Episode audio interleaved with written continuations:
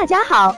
欢迎收听接好运啦 FM。如果你正在准备孕育宝宝，却不知道怎么科学备孕，或者正和试管婴儿打交道，都可以来听听我们的好运大咖说。大咖说什么？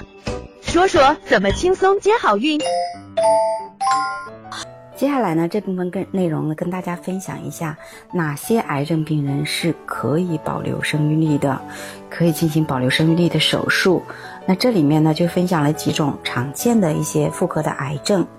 比如说呃宫颈癌，嗯，宫颈癌呢，呃以前呢有宫颈癌的呢，都是做子宫全切。或者是广泛性切除、次广泛切除，那都没有生育的机会。那现在呢，医学已经越来越发达了，而且又保注意保留女性的生育能力。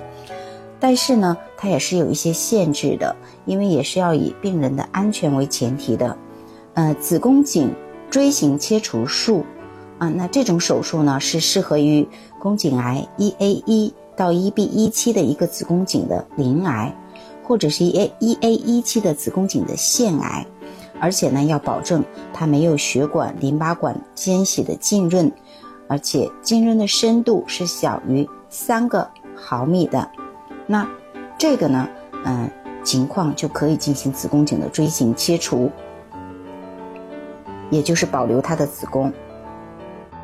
那还有一种手术呢，就是子宫颈的广泛切除。那这种手术呢，它子宫颈切的大一些，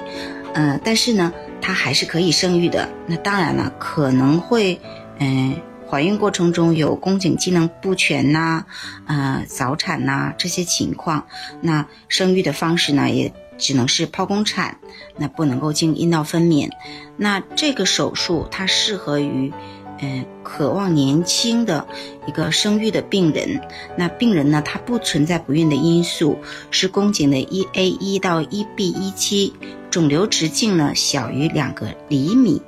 嗯，鳞癌或者腺癌都可以，但是阴道镜的检查没有发现子宫颈内口上方有肿瘤浸润，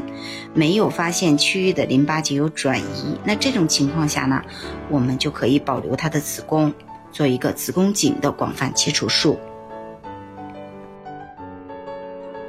想了解更多备孕和试管的内容，可以在微信公众号搜索“接好运”，关注我们，